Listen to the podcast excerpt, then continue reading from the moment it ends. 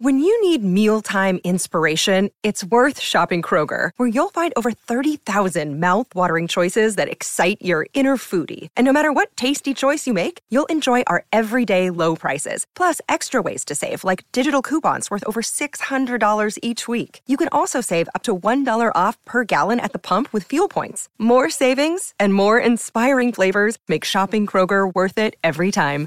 Kroger, fresh for everyone. Fuel restrictions apply.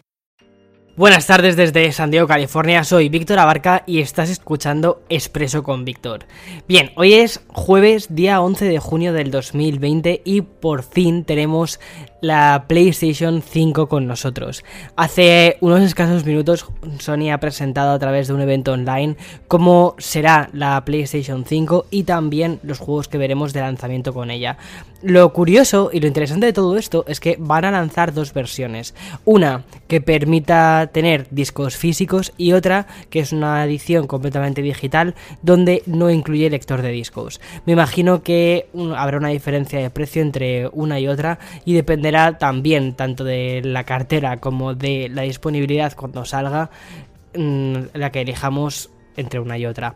De todos modos, yo creo que una cosa que estamos viendo cada vez más es que estamos utilizando la descarga de los juegos online. Muchos de nosotros ya no compramos juegos en formato físico porque a veces solemos aprovechar las, las ofertas digitales que suelen ser muy buenas en muchísimos casos y directamente llevamos a esto. Y también creo que es una forma muy buena por parte de Sony para empujar su servicio de suscripción que es el PlayStation Now en el que te da acceso a una, a una biblioteca de juegos de una forma similar a como está haciendo también Xbox con su, con su Game Pass. Bien, cosas interesantes de esta consola es que por fin sabemos que tendrá 4K Ultra HD, em, que probablemente también tenga 60 FPS de forma constante, o sea que va a ser una consola que se va a ver muy bien, pero por fin ya se puede prometer los 4K, es decir, los 4K va a ser lo mínimo y los 60 FPS también va a ser lo mínimo. Contrasta bastante con la apuesta que estaba haciendo Xbox con sus 8K en algunos casos. Pero bueno, ya veremos cómo funciona todo esto. Entre otras cosas, a nivel más técnico de la consola, lo que llevará será un SSD. No conocemos el tamaño de este almacenamiento, pero me imagino que al final habrá alguna habrá versiones diferentes de este SSD y ya está. También contará con ray tracing, haptic feedback para el tema del mando, es decir, el mando el mando es muy interesante, ¿vale? Porque el mando es al final yo creo que incluso casi más que la propia forma de la consola, con lo que interactuamos siempre es con el mando. Entonces, contar con un mando que es cómodo es casi más importante que la consola sea bonita o no sea bonita. En este caso, a mí personalmente el mando me parece bonito, pero o sea, es muy parecido sinceramente al de al de Xbox, a mí el de Xbox me parece que es un mando muy cómodo y mm, luego la, también parece, o sea, es, ya no solo que es bonito, que también es cómodo, sino que además incluye el Aptive Feedback. El Aptive Feedback es muy parecido a lo que ya conocemos también de esa, es esa respuesta por vibración cuando tocamos algunos iconos del, del, iPhone o de otros teléfonos también Android, también suelen incluir, los más modernos suelen incluir ya también Aptive Feedback, que es una pequeña vibración que te da la sensación de mayor profundidad. Yo esto lo veo muy interesante, por ejemplo, cuando, o sea, algo así tan, tan curioso como estás apretando el gatillo un arma. Entonces en los botones, en los triggers, ¿no? Estás pulsando ese, ese, trigger y sientes una pequeña vibración que te está diciendo cuánto de profundo estás apretando ese gatillo. O también en un juego de coches, me parece que es un tema muy interesante. O por ejemplo, en un The Last of Us, también con el tema de los arcos. O sea, creo que tiene muchísimo sentido incluir Update Feedback en, en una consola o en el mando de una consola. Y otra de las cosas que tendrá también será em, sonido 3D, sonido envolvente 3D. Esa es una apuesta que ya Sony lleva haciendo desde hace bastante tiempo, sobre todo con toda su gama de auriculares, entonces tenía sentido. A mí personalmente me parece que, la, que esta consola es, es un acierto. A mí mm, la PlayStation es que me encanta. A mí me encantan todas las consolas, tengo que ser sincero, me gustan todas. Probablemente la que más uso en mi día a día sea la, mm, la Nintendo Switch, pero por los juegos que tiene. Pero también, por ejemplo, PlayStation me encanta, he crecido con ella y muchas de las sagas con las que he crecido las vamos a ver también en esta consola.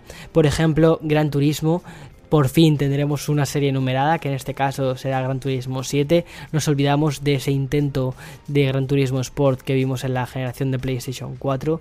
También tendremos un Spider-Man 2 que menos mal, o sea, me encanta porque el Spider-Man 1 de PlayStation 4 me pareció fascinante. Y también contaremos con una nueva entrega de Ratchet Clank, que este juego eh, nació en PlayStation 2, para mí es uno de los mejores juegos de plataformas que existen. Y aunque tuvimos una versión remasterizada o rehecha de este primer Ratchet Clank en PlayStation 4, vamos a ver una nueva entrega en PlayStation 5 y tiene pintaza. Además hay algunos juegos también que me han llamado bastante la atención, como por ejemplo Solar Ash, que es de los creadores de Hyper Life Drifter, que me encanta todo lo que hace ese estudio, me encantó el Hyper Life Drifter y este nuevo juego, el Solar Ash, tiene pintaza. Lo único que lo veremos para el 2021. Y otros juegos como por ejemplo el Deathloop de Bethesda me parece también bastante interesante. Y entre las grandes joyas de esta conferencia que hemos tenido está el Resident Evil 8, que será una nueva entrega que parece que sigue los sucesos de lo que ya vimos en el Resident Evil 7 y este Resident Evil 8 además tiene el subtítulo de Village. Me ha parecido bastante curioso, a mí el tráiler sí que me ha gustado, pero bueno, he visto que internet no ha causado la misma sensación, veamos a ver qué sucede. Y luego me ha llamado muchísimo también la atención el tráiler de un juego que se llama Pragmata, que está mm, eh, de momento pensado para que salga en 2022 y este juego inicialmente pensaba que era un nuevo eh, juego de Kojima por todo su estilo visual y todo esto. O sea, tenía como muchos elementos de Kojima, pero luego me ha sorprendido que no, que, mm, que, es un juego completamente diferente. No tiene nada que ver Kojima. Kojima no está envuelto en este juego. Y luego, por fin, para los amantes de la saga de Horizon Zero Dawn, veremos una segunda entrega en esta consola. Me gusta, o sea, me gustó mucho la serie de eh, Horizon Zero Dawn, sobre todo porque por fin se abría una nueva IP dentro de una consola. O sea, vemos muchos, muchas continuaciones de juegos, muchos números 2, muchos números 4, muchos números, ¿sabes? Pero por fin contar con, cuando contamos en su día con, en PlayStation 4 con Horizon Zero Dawn fue como una especie de sobro de aire fresco para la consola. Bien, Parece que continúan con la saga, es normal, o sea, la gente a la que le guste ese juego le va a gustar el segundo, pero creo que también necesitamos nuevos juegos, nuevas IPs, nuevas propuestas para mm, que, bueno, pues que se creen nuevas franquicias. Y bien, esto ha sido casi lo más relevante de mm, toda la conferencia, de la hora y 20 más o menos de la conferencia. Aún no sabemos precio de esta PlayStation 5, no sabemos una fecha exacta de esta PlayStation 5 y aquí Así como ya estamos al final del episodio, voy a decirte unas cuantas cosas.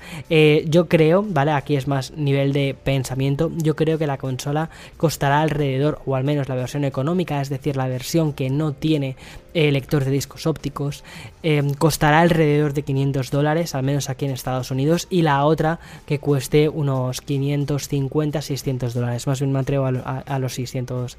Creo que más bien se pondrá en los 600 dólares. Eso en cuanto a precio. Y luego en cuanto a lanzamiento, creo que será en noviembre. La última semana de noviembre, por ahí me parece una muy buena fecha, o mediados de noviembre, me parece una muy buena fecha para lanzarlo, sobre todo porque animas a que la gente vaya por la consola en los meses previos a, la Navidad. Y aquí ya estaría todo, todo toda la información que se ha dado durante esta hora y 20 de conferencia. En fin, sí que me encantaría que me dijeses a través de Twitter o si quieres en Instagram, aunque Twitter es muchísimo más sencillo, qué te ha parecido a ti, ¿vale? He dejado una foto donde ahí salen las consolas y si quieres comentar en esa foto para decirme qué es lo que te ha parecido a ti, sería maravilloso. En fin, me apetecía hacer este episodio. Si llevas un tiempo siguiéndome, sabes que me encantan los videojuegos. Y ya está, en fin, hasta mañana. Mañana más y mejor que es viernes. Chao, chao, chao.